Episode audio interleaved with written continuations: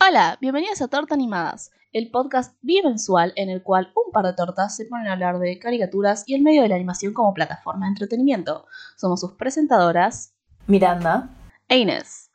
Muy bien, fue una semana bastante movida en el mundo de la animación. Hubo bastantes noticias, eh, no todas vamos a poder comentarlas como quisiéramos porque es un segmento bastante corto, pero está bueno que si no la escucharon puedan enterarse. En primer lugar, y la cosa con la que más estamos eh, disconformes sería poco, es que Comedy Central anunció un reboot de Ren y Stimpy sin la participación de John Falusi, que es su creador, y que bajo las muchísimas denuncias que tiene de abuso de menores, ha sido metido dentro del escrutinio del público, sin embargo, como es una serie de culto para muchos, y se tiene ganas de hacer un reboot dentro de toda esta movida que se está haciendo estos últimos años de revivir cosas por la nostalgia y francamente por el dinero de los 90.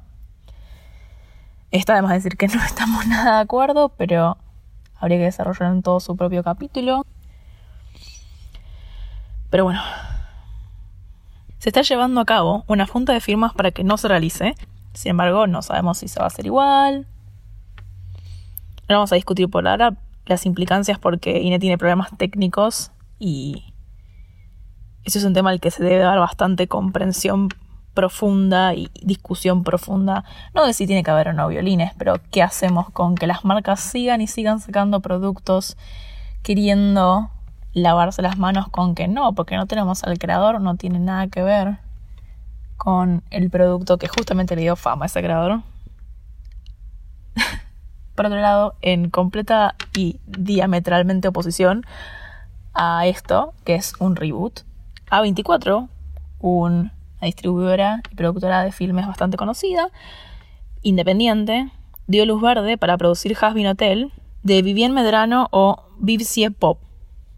Ahora sí, en buenas noticias, nos disculpamos por los spoilers, pero The Old House, la serie de Dana Terrace, consiguió realizar una historia con una protagonista bisexual en su serie. Si buscan fácilmente, encontrarán la escena de Lucy y Amity bailando el compás de una coreografía mágica y de acción.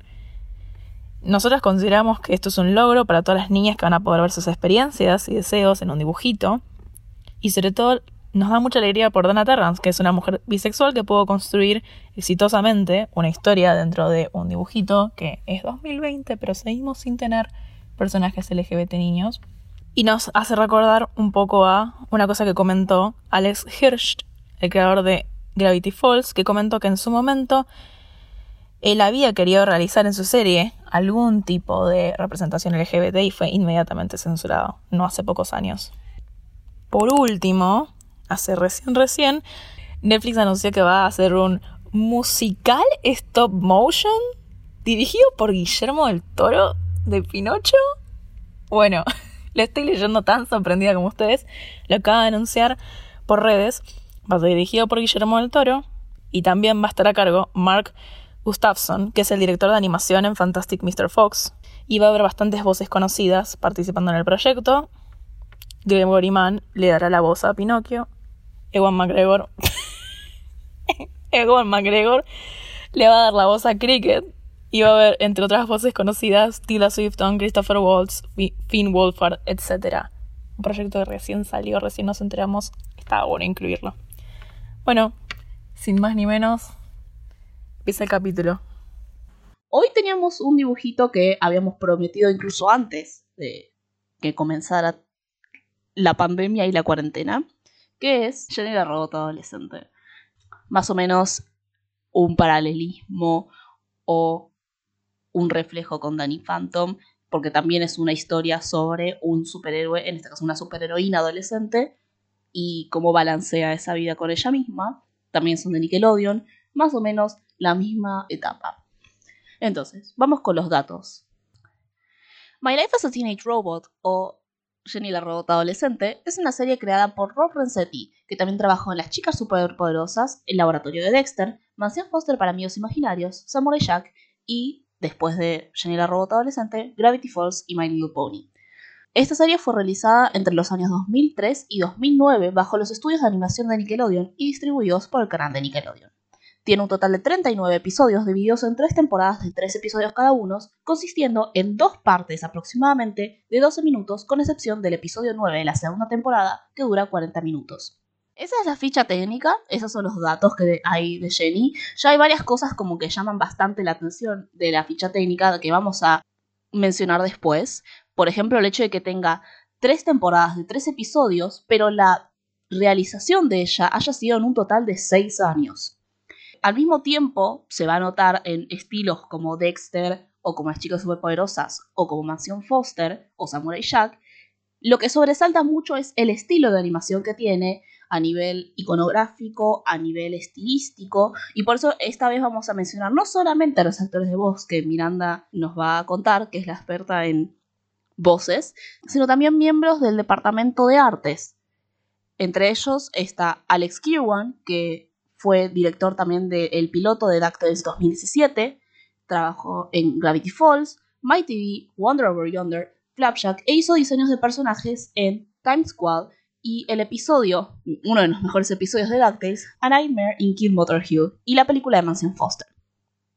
En el departamento de artes también participaron Brandon Cruz, que trabajó en Los Padrinos Mágicos, Tough Puppy y Los Sustitutos, John Fontaine en Los Padrinos Mágicos y Los Thornberries como artistas de storyboards, y Sean Edberg en el laboratorio de Dexter como diseñador de las props y herramientas que utiliza Jenny, sin mencionar a Seona Hong en los fondos, que terminó ganando un premio independiente por sus trabajos en animación, incluyendo los de Jenny.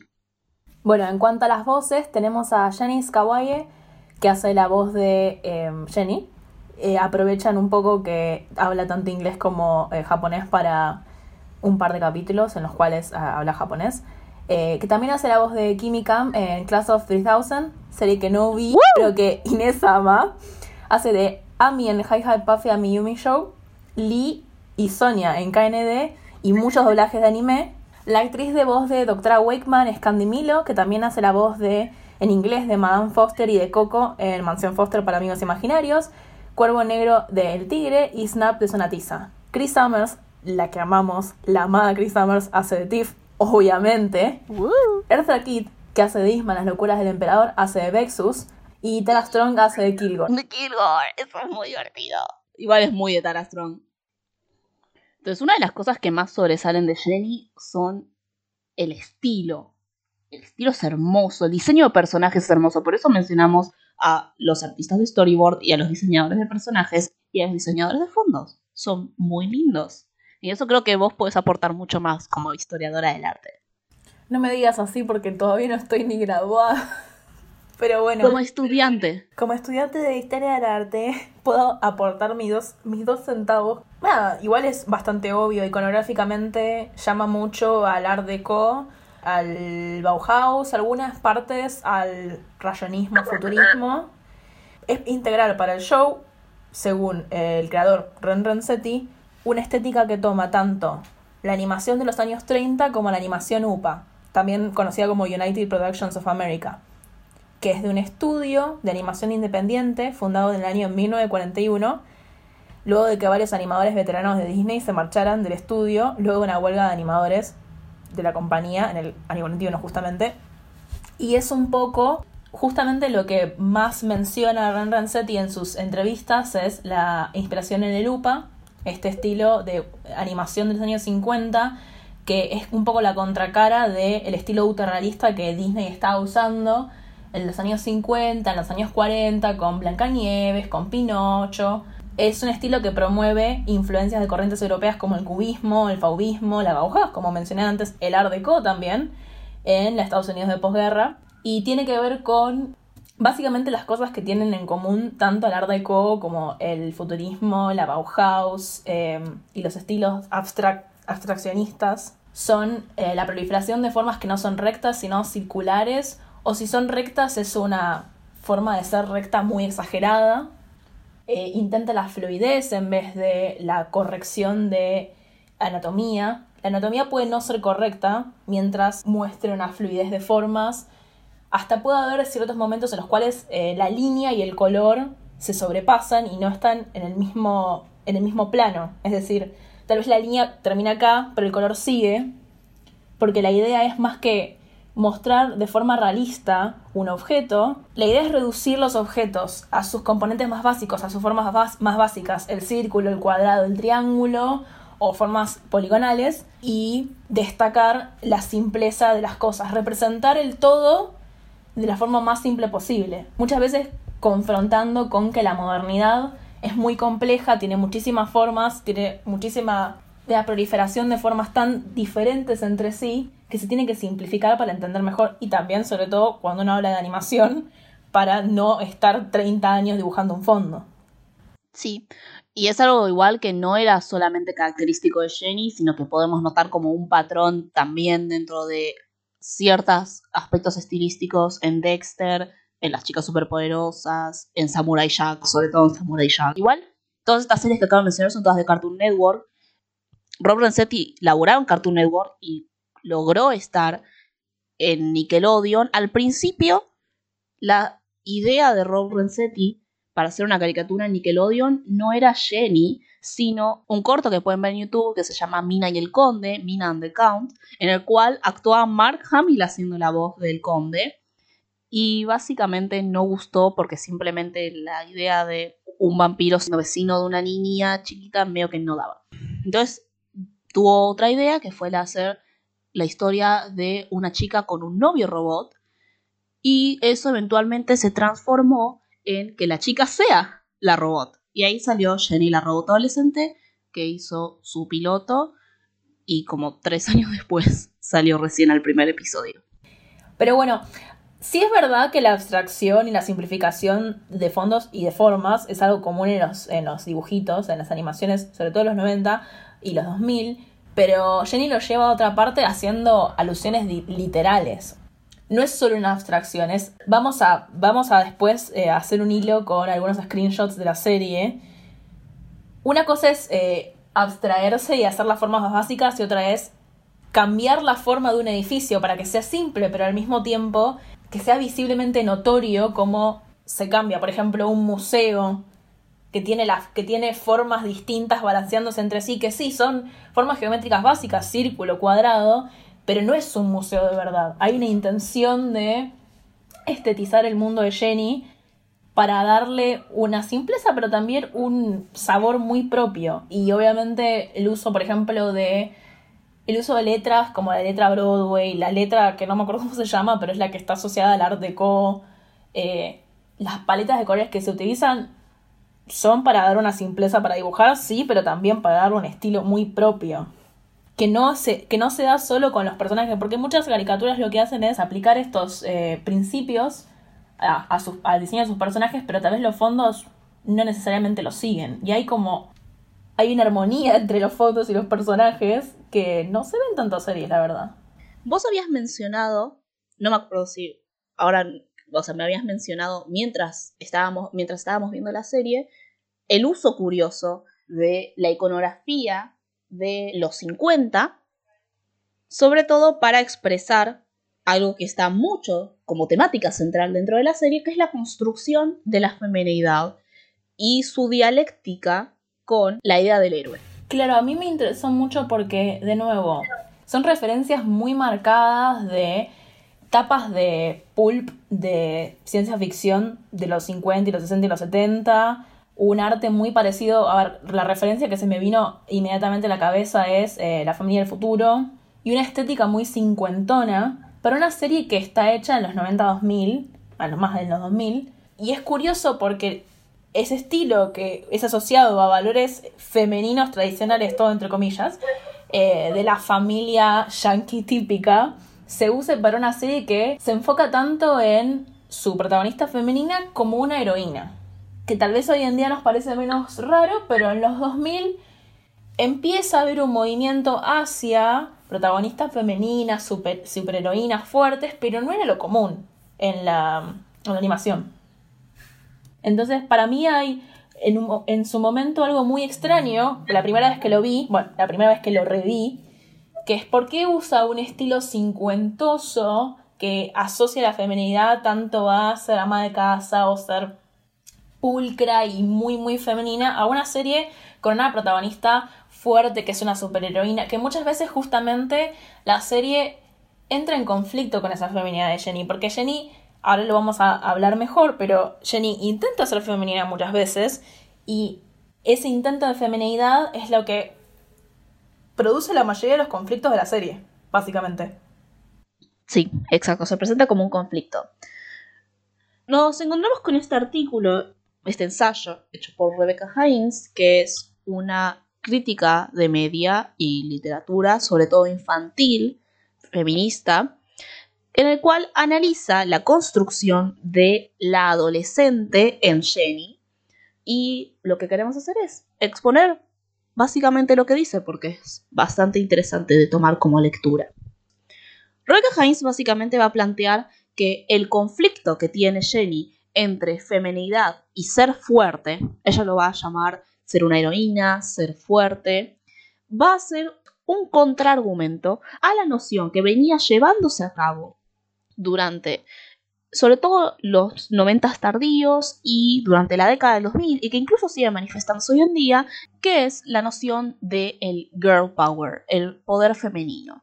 ¿Qué es lo que va a decir básicamente Rebecca Haynes? Ella va a explicar cómo la noción del girl power va a surgir de los movimientos musicales y artísticos de la escena del Riot Girl eh, y el movimiento Do It Yourself, hazlo tú misma, pero cómo rápidamente eso va a ser emancipado dentro de esta comunidad punk independiente, autogestiva, y va a ser cooptado por los mercados de consumo. Más que movimiento es una estrategia característica de los mismos mercados capitalistas, que es tomar cualquier movimiento cultural revolucionario o contranormativo y utilizarlo dentro de las lógicas del mercado. Entonces, Girl Power se va a volver esta categoría en el cual se discute la idea de que las chicas no pueden ser fuertes, ¿no? Entonces, surgimos de una categoría sexista, que es la, es la idea de que hombre, masculino y fuerte son opuestos a mujer, femenina y ¿qué? Pasiva, débil. Esa es una noción que el girl power discute. El girl power básicamente plantea, vos podés ser mujer y podés ser o podés ser femenina y eso no significa que no seas fuerte. Es decir, el girl power plantea, las chicas son fuertes. ¿No? El problema que va a traer esta cuestión de girl power cooptado por los mecanismos de mercado es la idea de que la feminidad se va a construir a partir del consumo. Rebecca Hines va a hablar específicamente de la serie de superheroínas que van a surgir en este periodo, las chicas superpoderosas, o que imposible, eh, las espías sin límite, y cómo la feminidad y la fortaleza, todos estos símbolos de girl power, ¿no? Estas son chicas que combaten el mal, pero siguen siendo femeninas y siguen siendo chicas, cómo eh, manifiestan el seguir siendo chicas a partir del consumo. Siempre se las ve yendo de compras o leyendo revistas o en el caso de las chicas superpoderosas consumiendo ciertos tipos de cereales o personajes de dibujitos más adaptados a su edad. Y hay que recordar que el ataque a la feminidad de esos personajes es un ataque a la identidad de ellas mismas. Justamente atacar la feminidad de esos personajes es atacar la idea de que sean fuertes y femeninos, pero al mismo tiempo crea un estándar de, en cierta forma, los únicos personajes femeninos fuertes que mostramos tienen que reforzar esa feminidad, porque si, son, si no son femeninos, no son mujeres, básicamente. Entonces lo que va a presentar Jenny es un contraargumento, que Rebecca Hines lo toma como algo, por un lado, progresivo y por otro lado, como un retroceso, porque, de vuelta, es algo complicado. Sobre todo cuando uno está buscando dar una postura feminista dentro de, uno, la representación mediática, muy difícil, ya estamos en base con mercado de consumo y más media de una, y dos, contra una sociedad capitalista y patriarcal, es como... Sí, una sociedad que intenta cooptar esos discursos que pueden en un momento llegar a ser una crítica del mismo sistema y cooptarlos de una forma más debilitada y más superficial y más adaptada a ese consumo, consumamos heroínas fuertes para no cuestionar absolutamente nada, en realidad. Si el sistema puede cooptarlo... Por un momento tipo, consumamos heroína. Y yo tipo, bueno, Miranda. bueno, para eso tenemos la película Transpotting. Pero bueno, no. Eh, consumamos personajes, heroínas. ¿Qué es la diferencia entre una. En una ¿Qué es el personaje? ¿Qué es la diferencia entre una heroína y un héroe? Ok. El universo de Jenny va a plantear básicamente una antítesis ante esta noción del girl power. Va a ser una irrupción en ese sentido dentro de lo que venía dándose en ese momento. ¿Por qué? Porque la fuerza de Jenny, la fuerza caracterizada en ser una superheroína, en tener todas estas habilidades donde solamente ella puede salvar a todo el mundo porque es una chica robot, se ven opacadas o en completo enfrentamiento antagónico con la idea de ser una chica. Cada vez que Jenny intenta hacer cosas que las adolescentes, entre comillas, las adolescentes, ¿por qué? ¿Qué serían esas cosas? Serían eh, usar ciertos accesorios, salir de compras, leer revistas, cumplir ciertos estándares de moda, todo relacionado siempre al consumo de lo que hace a un adolescente, se vuelven retrocesos a sus habilidades como superheroína y cada vez que Jenny da prioridad a sus habilidades como superheroína, su femenidad a partir del consumo falla. No pueden coexistir. Y no es solo femenidad en el sentido estético, que, que obviamente lo toma un montón la serie, sino también actividades que supuestamente debería estar haciendo una joven adolescente, que van en contra completamente con, eh, digamos, la misión de superheroína de Jenny. Ponele no poder ir a una fiesta de pijamadas con otras chicas, porque tiene que estar cuidando la ciudad. Rebeca justamente menciona en su ensayo, vamos a hacer una traducción de, su mismo, de sus mismas palabras, Jenny convierte estas comodificaciones como las revistas y las negocia dentro de una especie de laberinto de lo que es la femenidad normativa. Pero cuanto más éxito tiene, peor se vuelve como una superheroína.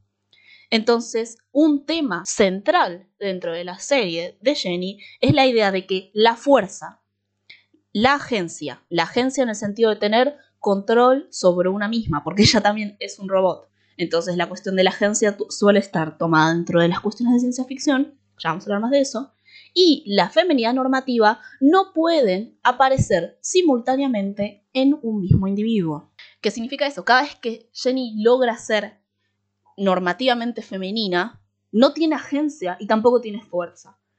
Y cuando logra tener su propia agencia y su propia fuerza, no logra tener una normatividad femenina. Y de hecho hay un episodio en el que ella tiene exclusivamente fuerza, pero no posee agencia ni normatividad femenina, que es el episodio en el cual Vexus le tira un bichito que hace que se convierta en un monstruo y yo odio ese episodio porque odio la noción de la falta de agencia. Y hay que pensarlo mucho esto en contexto con las otras series que ya mencionamos antes, como las Llegas Superpoderosas, o Que Imposible, o la serie esa de las espías, que ahora no me acuerdo cómo se llama. Hay que pensarlo en contraposición a eso, que constantemente se remarca cómo esas chicas pueden ser súper femeninas y también ser súper heroínas y fuertes. Y se las compara muchas veces con eh, hombres bien masculinos como con mujeres que no cumplen esa feminidad. Exacto. Entonces, en ese sentido, Heinz concluye que en realidad depende mucho qué es lo que interpretan, porque van a ser múltiples interpretaciones que se van a realizar por parte de, sobre todo las niñas que vean Jenny, porque por un lado, Heinz habla de esta tensión entre la verosimilitud y la autenticidad, ¿no? La idea de verosimilitud es querer imitar un cierto ideal que involucra un cierto nivel de aceptación social y que cuando no se cumple se recibe un rechazo social. En contraste con la autenticidad, que es simplemente aceptar lo que uno es. Pregunta muy complicada, de todas formas. Habla sobre cómo esta tensión siempre está permeando la serie. Porque Jenny siempre tiene que estar eligiendo entre una y otra y siempre elige ser auténtica, porque ella es ella misma y no puede cambiar quién es. Pero también nunca se va ese deseo. Ese deseo de querer pertenecer, ese deseo de querer ser aceptada, de querer sentirse normal con el resto del mundo. Entonces, lo que habla Heinz es cómo eso impacta dentro del mismo público. ¿Qué es lo que te deja más la serie? ¿La idea de está perfecto ser uno mismo o la añoranza de querer pertenecer? Porque Jenny no termina siempre estando feliz siendo ella misma. Lo termina aceptando, obvio, pero no termina siendo suficiente, porque siempre termina siendo, porque siempre resulta en la fuerza que la lleva. Siempre es, es el argumento. El argumento es las cosas que hace Jenny para ser una adolescente más. Algo igual que dice que está bueno es que Jenny puede que no sea normativamente femenina, pero eso no significa que no logre ser fuerte y bella, o en este caso en inglés beautiful, siendo como es. Y eso es importante porque más o menos estaría implicando que el girl power no debería estar limitado a una normatividad femenina, sino a una mayor cantidad de femenidad y no solamente las que se alinean con el consumo. Sí, al mismo tiempo uno puede llegar a decir, bueno, pero yo como eh, yo como espectador veo a Jenny y veo una, eh, una, una robot que es totalmente femenina y que su, su otredad se construye más por el lado de ser un robot y que no se acepte su feminidad por ser un robot.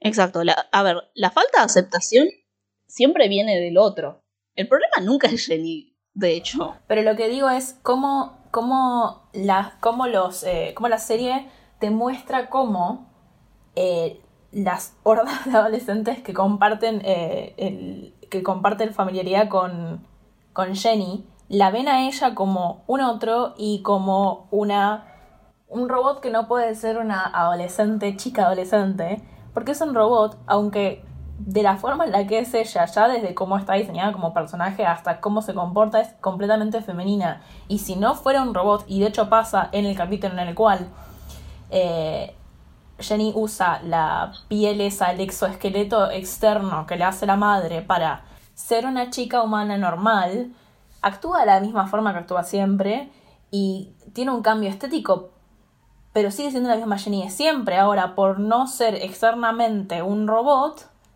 la gente la acepta. Entonces, también un poco, eh, tal vez no lo plantea tanto la... Tal vez no lo plantea tanto este artículo, o sí, pero muchas lecturas van por el lado de, che, pero Jenny es una adolescente para, para todas las reglas, salvo por ser un robot, y porque se la rechaza por eso. Exacto. Bueno, en el episodio anterior en el cual hablamos de DuckTales, hablamos también sobre codificación o coding y habíamos mencionado que casi no existe, por no decir que no existe, codificación o narraciones de identidades trans. Efectivamente nos equivocamos porque Jenny es uno de los iconos más representativos, al menos para fans dentro de foros y blogs en Internet, de lo que vendría a ser una narrativa de una chica trans. Y de hecho, hace un mes, fans le preguntaron directamente a Rob Renzetti, el creador de la serie, en Twitter, si el episodio en el que Jenny tiene que irse de vuelta a sala de 5, porque técnicamente tiene 5 años, y en el fondo hay un póster que es básicamente la bandera trans, excepto que tiene como la raya blanca es como una L invertida, pero son los colores de la bandera trans. Le pregunta si es intencional el que aparezca básicamente un póster con los colores de la bandera trans, teniendo en cuenta que muchas fans, principalmente chicas trans, se vieron reflejadas dentro de las problemáticas que traiga Jenny. Y la respuesta de Robert Setti fue que si bien no hubo un subtexto trans intencional, eso no significa que no existiese. Dijo, el arte es libre para la interpretación de la audiencia y me complace que los problemas de Jenny resuenen dentro de los miembros de la comunidad trans. Que nos parece realmente una muy linda respuesta para dar, pero que claramente eso no significa que no reconozcamos que, si bien es una muy buena forma de responder a la codificación, es cierto que estaría buenísimo que haya personajes eh, y narrativas e evidencias trans dentro de más dibujitos y sobre todo que se den más oportunidades a creadores y creadoras trans y no binarias. Es el problema de siempre de, primero, la falta de representación, de, multiplicidad de representaciones y segundo, eh, que sea solo una codificación. Y sí, es una lectura linda y que está bueno hacerla y que no hace daño que se haga, es más, es positiva pero siempre hay que apuntar hacia arriba, siempre hay que apuntar a más. está bueno que haya, que se utilicen las plataformas en apoyo público, algo tan inocente como es reflejar tus propias vivencias en un personaje de una caricatura. Entonces, queremos cerrar esto básicamente apelando a un documental muy bueno que es de Netflix. Mira, estamos haciéndole promoción a Netflix. Pero está muy bueno ese documental, así que véanlo de todas formas. Eh, que es Disclosure. Recomendamos muy fuertemente. Claro, nos parecía interesante de nuevo eh, remarcar, después de haber visto este documental de Disclosure, Disclosure, que sí lo pueden conseguir en Netflix, se lo pueden conseguir de formas totalmente legales en internet. Eh, nada, nos hace pensar que hay siempre que remarcar estas cosas y sería bastante eh, cara dura de nuestra parte hablar sobre cómo constantemente se remarca en la otredad de Jenny y, y, no tener la cara para ver lo que vimos siempre en redes, que es eh, la discusión de la lectura de Jenny o de otros personajes de caricaturas eh, como personas trans y las limitaciones que puede tener eso, sobre todo no para la lectura personal, sino para la gente cis que se queda en, bueno, sí, Yas Queen, Jenny Trans, y tipo, no banca que se haga más media, escrita y dirigida y producida por gente trans para marcar su propia experiencia y también para que tenga más laburo, sobre todo, que me parece lo más importante. Es como, todo bien, si, todo bien si escuchan nuestro podcast, los queremos, pero está tipo, estaría copado que si realmente les interesa esto, escuchen voces trans y no tipo dos tortas cis hablando de dibujitos en un podcast. No se puede reescribir una narrativa eh, desde el futuro hacia el pasado que no incluyó en la mente de los creadores esa idea, si bien se puede leer de otra forma. Justamente la mejor respuesta que podría haber dado es esa, porque básicamente admite que no molesta, es más, hace feliz que la gente pueda leer similitudes entre su vida y una creación artística suya, pero no se da el crédito de sí, yo hice una historia pensando en lo que transita una juventud trans, porque no, no lo hizo. Y nada. Bueno, ya estuvimos un poco hablando sobre Jenny y tal vez nos gustaría hablar un poco de otros personajes. Sí. De Brad y de Tucker no tenemos muchas cosas para decir. Yo los amo. que, que, yo los amo. O sea, los capítulos que son eh, con Tucker como personaje principal son claramente mis favoritos porque es un niño tonto y, y muy adorable. Es muy divertido Tucker. Es muy divertido. Eh. Creo que es el personaje más divertido de la serie, dale. Sí. No sé, Brad también le compite bastante. Brad es muy divertido. Bueno, y Jenny es, es graciosísima, pero está siempre, ¿no? Entonces como Decir que el personaje principal es, es gracioso es decir que la serie es graciosa. No remarcar específicamente un personaje. Si nos llamó la atención, tal vez un poco reviendo la serie, hay que hablar sobre em, el elefante en el cuarto, Sheldon. Complicadetti. Sheldon. Sheldon. Eh, ¿A vos qué te pasaba, Ine, cuando veías eh, la serie de chica? Vos me dijiste algo. A mí lo que me pasaba cuando vi Jenny de chiquita es que tendía mucho a empatizar con los personajes que construían como los nerds, los... Aquellos que están solos. Claro, medio solitarios, medio como que no lograban encajar, pero que tenían como buenas intenciones, eran medio bobitos, pero estaba bien. Y rever la serie fue simplemente... O sea, no, tampoco idolatraba a Sheldon, solo me caía bien, tenía una muy buena imagen de él, y rever la serie simplemente fue como Ahora entiendo por qué la piba esa, eh, la pelirroja de Jenny, eh, tiene esta imagen tan tan conocida que usamos, la de el spray anti-nerd. es verdad que usas ese meme. Ese Muy bueno.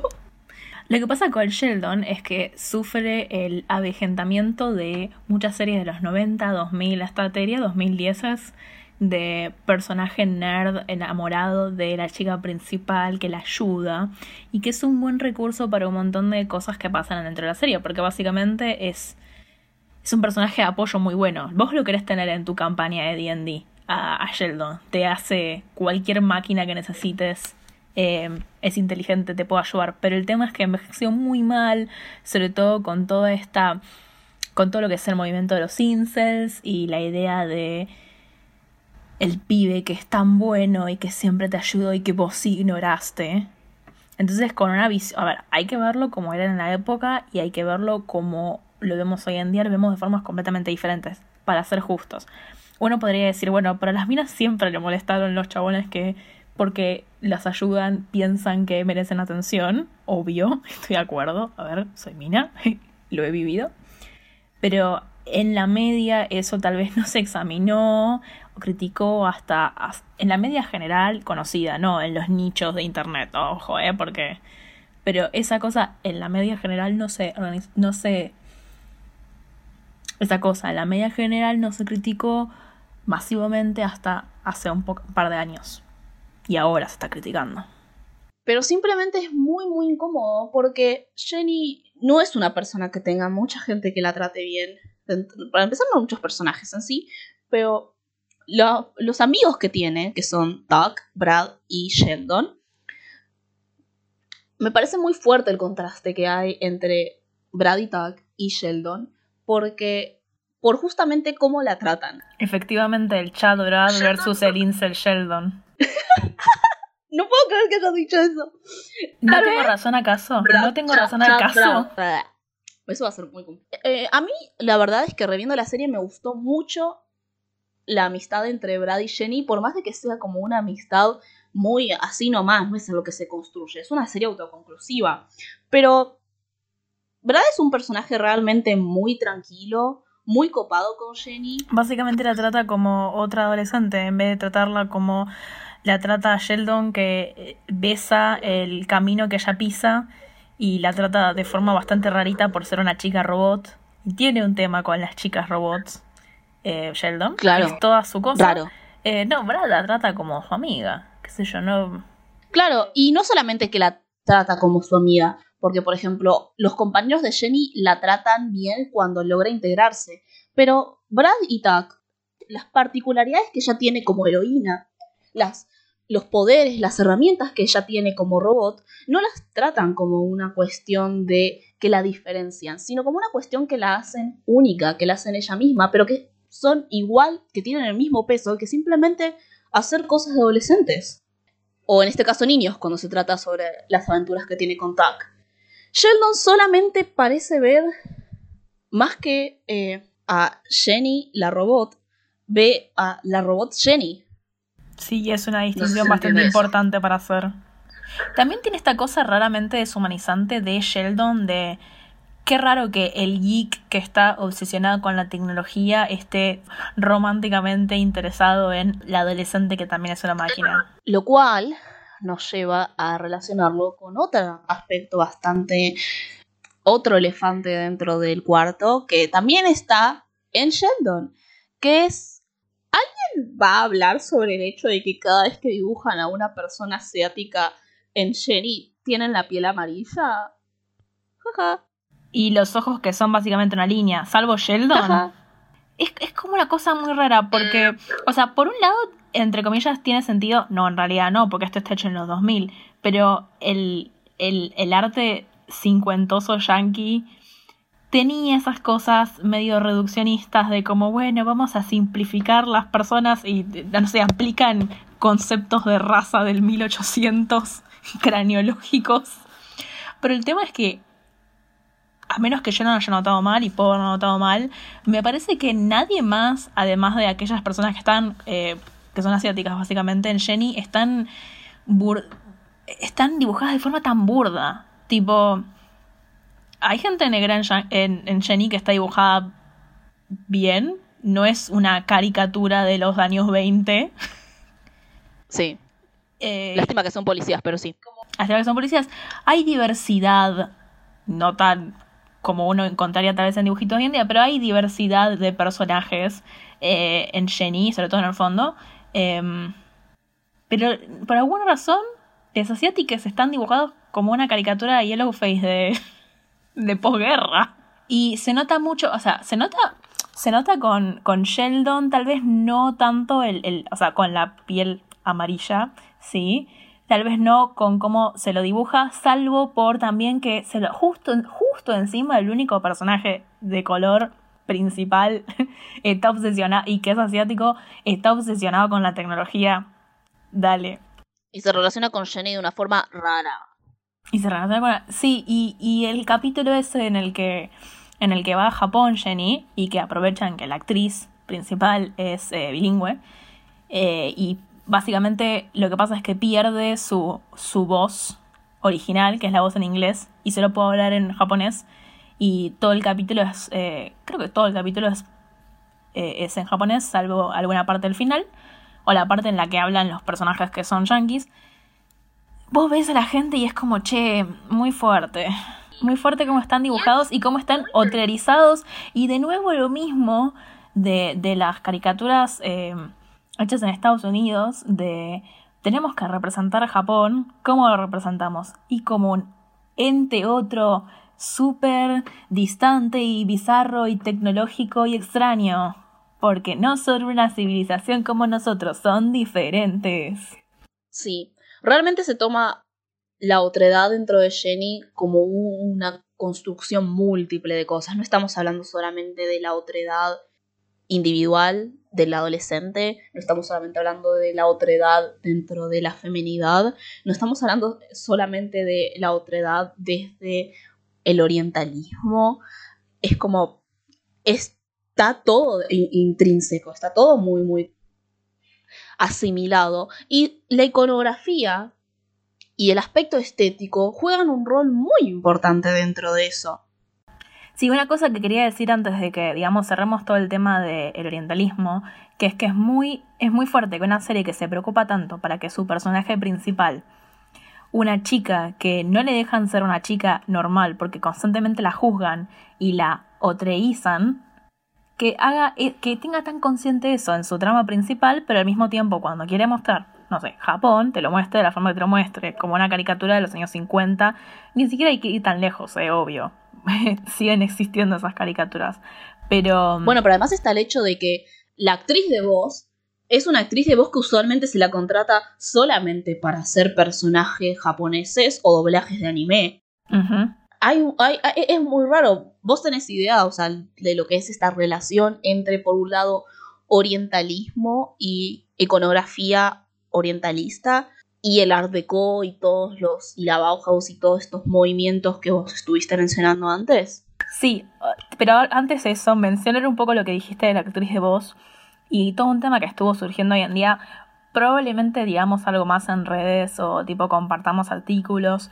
Todo el tema que se está dando por el tema del Black Lives Matter de y todo el tema que está surgiendo sobre todo en los dibujitos de que los personajes de color en general tendrían que ser tendrían que tener la voz de una persona que corresponda a ellos o que sea una persona de color. Por ejemplo, que ya hablamos de Bojack, que Alison Brie, que hace la voz de Diane, se disculpó por haber hecho la voz de Diane.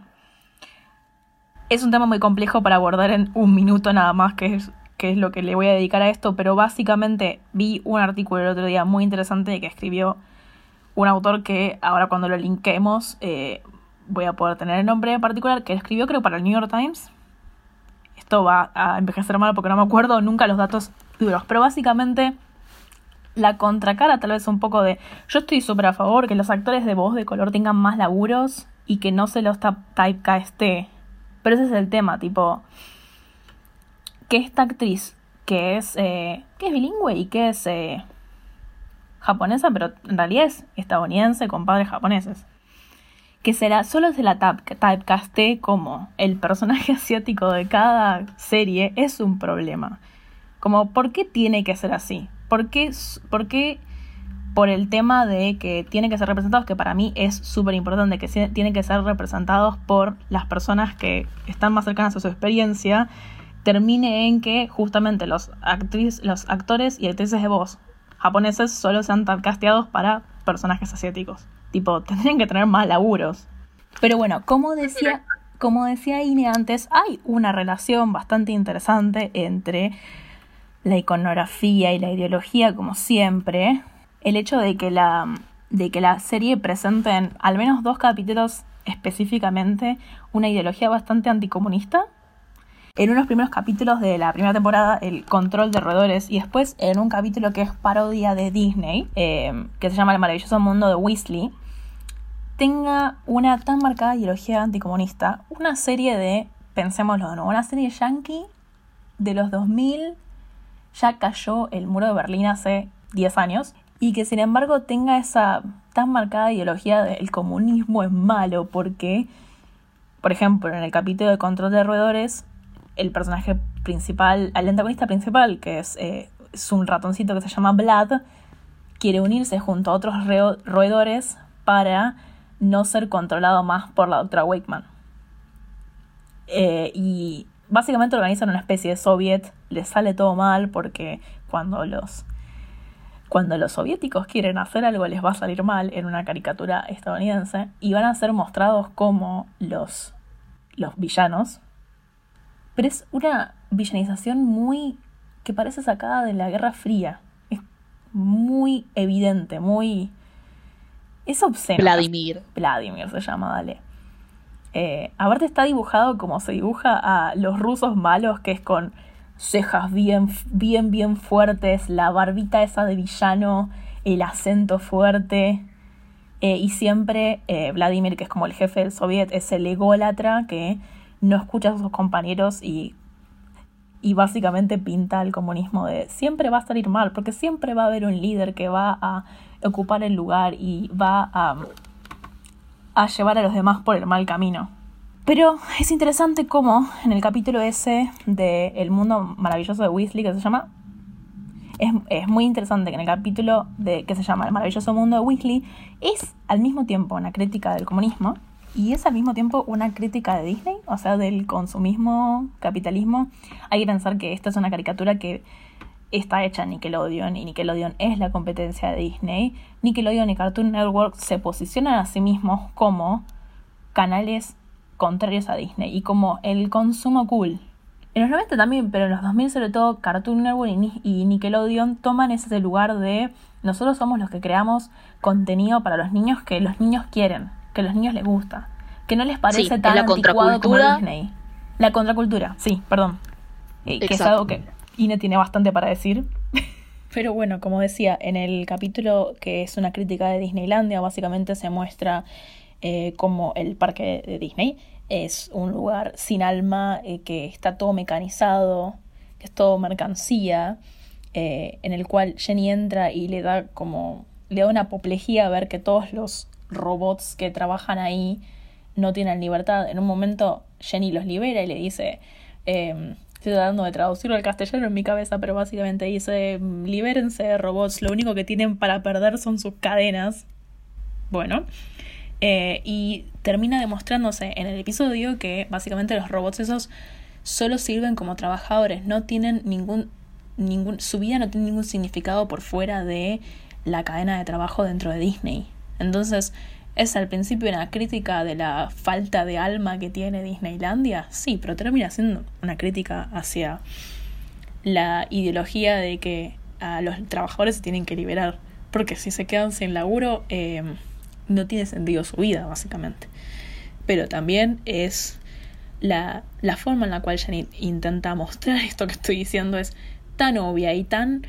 Eh, me hace acordar a una publicidad de la Guerra Fría. Entonces, si van a usar ideología y discursos dentro que parecen sacados del medio del conflicto entre Estados Unidos y la Unión Soviética, yo lo voy a leer como tal. No me culpen, solo soy una chica. Bueno, nos estamos quedando sin tiempo, así que vamos a tener que cerrar abruptamente como la misma serie, hablando sobre la cancelación de la misma serie. La cancelación de la serie, como se habrá notado al principio del programa, en parte se debe al terrible ritmo en el cual la industria, la cadena de Nickelodeon, permitía la publicación o la transmisión de la serie. Tal como habíamos dicho, la serie se transmitió, se realizó entre los años 2003 y 2009, es decir, seis años para hacer las tres temporadas. Y, por ejemplo, entre la primera temporada y la segunda hubo una pausa de un año entero. Ahora, el problema de eso, básicamente es que si bien Jenny fue una serie que fue muy, muy reclamada y muy alabada por su comedia, por su escritura, por su increíble desarrollo visual, no tenía mucho público en el momento de tener que ser vista en la tele. Lo que uno conoce como ratings. No tenía muchos ratings. No tenía mucha gente siguiendo la serie en la tele porque la misma cadena no facilitaba el mismo desarrollo de la misma serie. Rob Renzetti continuamente hablaba sobre cómo le habría gustado hacer una o dos temporadas más, cómo no puede hacerlas porque su serie le pertenece a Nickelodeon y todo lo que quiera hacer Nickelodeon, todo lo que quiera hacer Rob Renzetti antes tiene que ser aprobado por Nickelodeon, lo cual no va a pasar. Entonces, es un ejemplo bastante claro sobre cómo la misma cadena limita a los creadores de media y cómo llevan eventualmente a su, a su fracaso, aún con los reconocimientos que se le dieron a Jenny a partir de la animación. Hay que pensar que eran otros tiempos en los cuales, eh, ahora el rating siempre importa, pero la televisión al cable, televisión al cable, Dios, soy una vieja, la, la televisión de cable eh, bancaba mucho solo aquellos programas que les fuera bien en el momento en que eran estrenados y importaba un montón cuando fueran estrenados. Que te pusieran en un que te pusieran en un horario en el que nadie iba a ver tu serie porque sos una serie de niños y a las 11 de la noche los niños ya están dormidos es básicamente crucificarte. Porque los ratings van a ser bajos, no te van a querer renovar, te van a cancelar, morite. Es una pena porque visualmente realmente ah, hicieron un trabajo bastante... Es muy entretenido realmente ver Jenny. Yo la pasé muy bien reviendo la serie. Por más de todas las críticas que hacemos, siempre recuerden que me encanta ver dibujitos. Me encanta. La pasé muy bien. Es increíble el diseño de personajes que tiene Jenny, la forma en la cual anima eh, los movimientos, las armas, los fondos. Es muy disfrutable. El humor es muy entretenido porque a pesar de ser una serie sobre ser superheroína, a diferencia de otras series sobre ser un superhéroe, el, la, comedia, la comedia, el drama de la serie no va tanto por si es moralmente buena o no Jenny, sino muchas veces por las comedias situacionales que se van a dar en por, la, por lo físico. Tiene mucho humor físico Jenny, eh, lo cual está bueno recuperar porque a veces tal vez el humor de otras series va más por otro lado. Sí, bueno, eso se debe mayormente a que Jenny es una serie más basada en storyboard, en la narrativa del storyboard. Pero bueno, em, cerrando un poco, podríamos hablar sobre nuestros capítulos favoritos y también eh, nuestra sección. Ya no sé si es aclamada o a la gente ya esta parte no escucha el capítulo porque no estamos criticando nada. Pero bueno, ¿quién es la torta? Primero que nada, igual, ¿cuáles son tus episodios favoritos? ¿Quiénes son mis ¿Cuáles son mis episodios favoritos? Ok me encanta el episodio, cualquier episodio en el que aparezca Misty, como el equipo eh, Teen Time o Es la hora del equipo adolescente. Me encantan los episodios con eh, Brad y con Tuck. Me divierte mucho Teenage eh, Mutant Ninja Troubles, la niña alienígena adolescente. Patea la lata, A Pain in My Sidekick, que es Tuck céntrico y Ball and Chain con grilletes. Claro, a mí me encanta. más allá de que uno hoy en día tiene que hacer un párate porque fue dirigido, fue dirigido por Chris Sabino, ¿no? El, el, especial de Jenny de Escape from Cluster Prime, el escape del Cluster Prime, es realmente muy, está muy bien hecho, es muy lindo, tiene una exploración de justamente el mundo de eh, el cluster o el cluster no sé cómo dirán en español, el, el clusters. Los clusters. Pero, nada, tipo, tiene... Vamos a hablar sobre el hecho de Steven Universe y el cluster. Tal vez lo deberíamos dejar para el capítulo de Steven Universe. Ups, spoiler, va a haber un capítulo de Steven Universe, obviamente. Em, pero bueno, eh, el, el, especial ese es muy bueno, primero porque los fondos son una locura. Y el, no sé, el, plot es muy entretenido. Si tienen que ver algo de Jenny, yo les recomiendo ese. Más allá de que haya sido dirigido por Lisa Vino. Pero bueno, ¿y quién es la torta Ine para vos? Vos tenés muchas tortas. Yo marqué muchas tortas.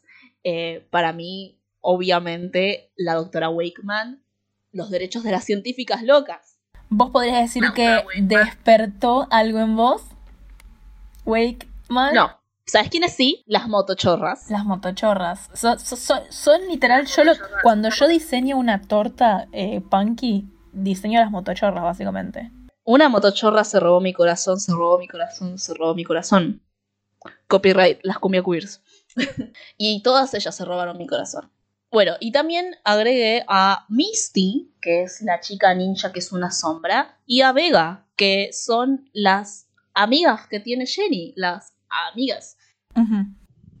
Bueno, esto es todo por hoy. Espero que hayan disfrutado nuestro programa y nos acompañen dentro de dos semanas para el siguiente episodio que va a ser sobre la serie animada de Young Justice. Si tienen comentarios, dudas, aportes sobre este episodio que tuvimos o recomendaciones sobre otros episodios que les gustaría tener, pueden contactarnos en nuestra cuenta de Twitter, arroba tortaanimadas, o en nuestro Instagram del mismo nombre. También pueden contactarnos individualmente en nuestros Instagrams, axolotelcitos para Miranda e ine.don para mí. Nos vemos hasta la próxima.